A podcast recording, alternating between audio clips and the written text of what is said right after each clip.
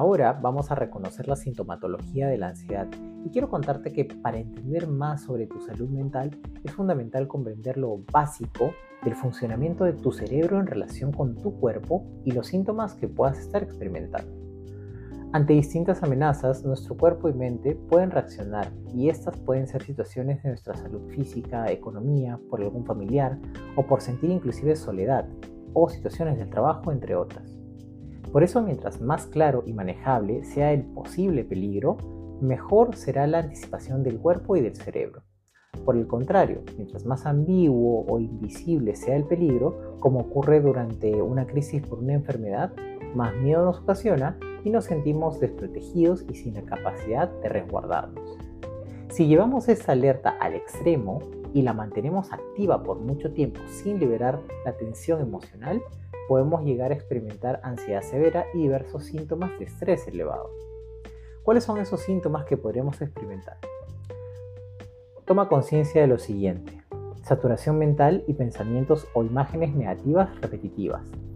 Insomnio o, o incapacidad para dormir tranquilo.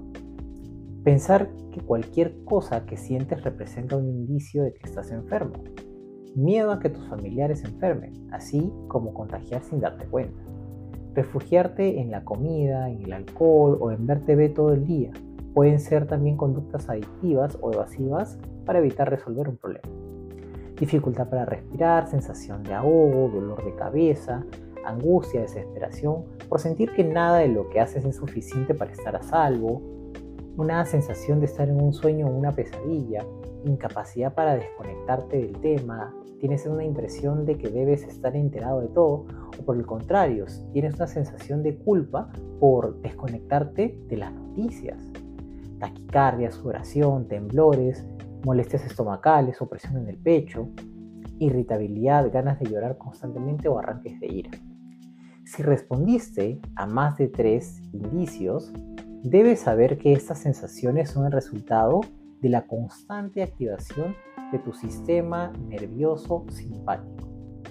Recordemos que está encargado de activar la alerta, lucha-huida, el cual no puede apagarse porque el riesgo no desaparece y por sí mismo necesita liberar tensión acumulada y forzarte a entrar en una etapa más de descanso y reposición de tus propios recursos.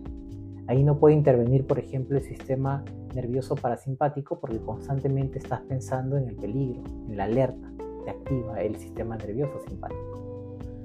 Estás casi listo ahora para darte a conocer las técnicas que te ayudarán a gestionar la ansiedad. Te espero en el siguiente podcast donde hablaremos de la relación mente-cuerpo y ansiedad.